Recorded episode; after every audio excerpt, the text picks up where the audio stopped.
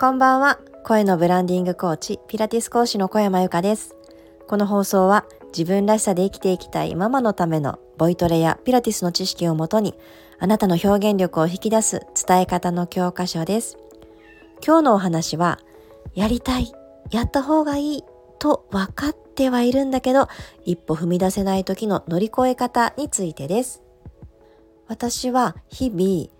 セッションレッスンをさせていただく中でこのお悩みはよく聞く頻度が高いです。まさに昨日今日とそういったワンオンワンセッションをさせていただきながらこんな話になることが何度もありました。やりたいことがある。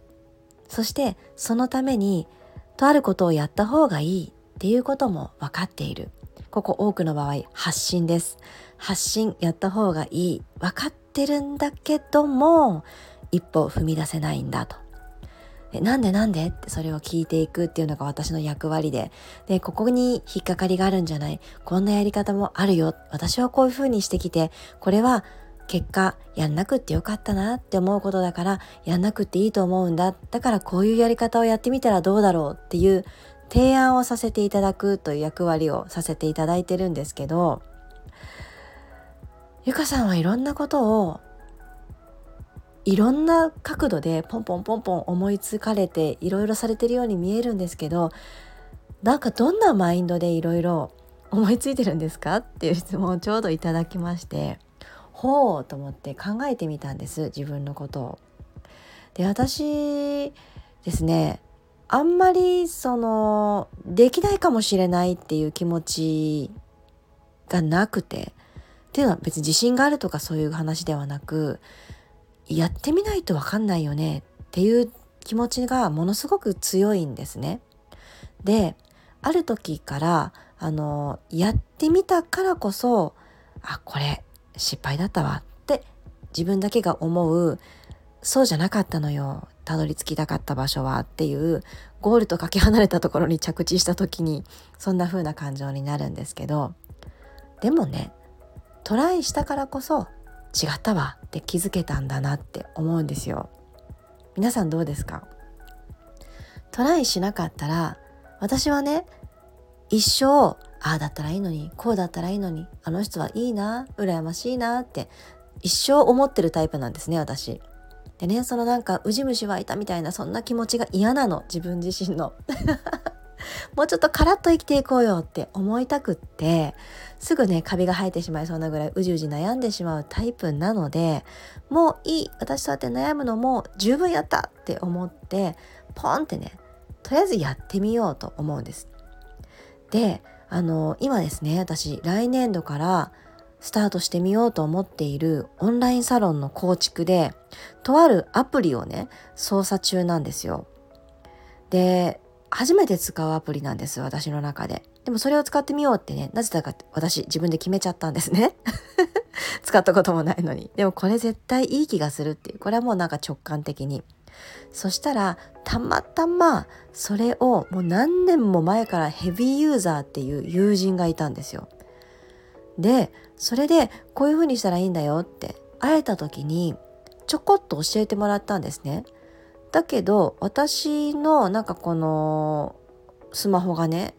うまく動かなくって本当だったらこれでパッパッパってできるんだけどおかしいねなんて言ってその日は終わっちゃったんですよ。で時が経っていやそろそろ私も自分で準備しなくっちゃと思って触っていたらちょっとね作りたかった形に近づいてきてるんですよ今。そうわかんない使い方わかんない全然プロでもない操作もよくわかんないんだけどもこんな風に作りたいからいろいろポチポチ触っていたらなんかできてきちゃったんですね。なんかこんな感じです発信とかも。わかんないけどやってみたらどうだろうって言ってやってみる一回。でいいなって思う人をモデリングして真似をしてみるところから私は始めています。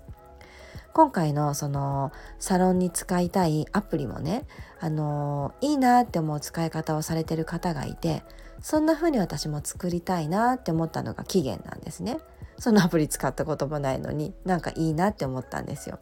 だからそこから私は研究を始めこんな風だったら使いやすいかな便利かなってね思いを馳せながらとにかく触ってみる。わかんないから。何ができるのかわかんないからやってみる。その結果あこれちょっと操作性が難しいわとかいやこれものすごくやることに私ストレスを感じてもう心が押しつぶされそうだわっていうことだったらやめればいいと思うんですね。でやってみたらあれ？意外と良かったかもしれないってね思うことは結構身の回りに落っこちていると私は思っています。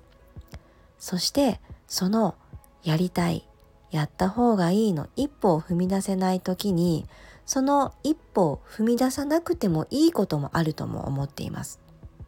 それはお客さん側にずっと居続けられない何かざわざわした気持ちがあるジャンルに関しては GO のサインが出ていると思っています。あなたの中でそっち側に行きたい。お客さん側ではもういられない感覚があることは何ですか？それがある方は踏み出しちゃいましょう。その一歩を私は応援しています。今日のお話が何か参考になれば嬉しいです。ではではおやすみなさい。また明日お会いしましょう。小山由かでした。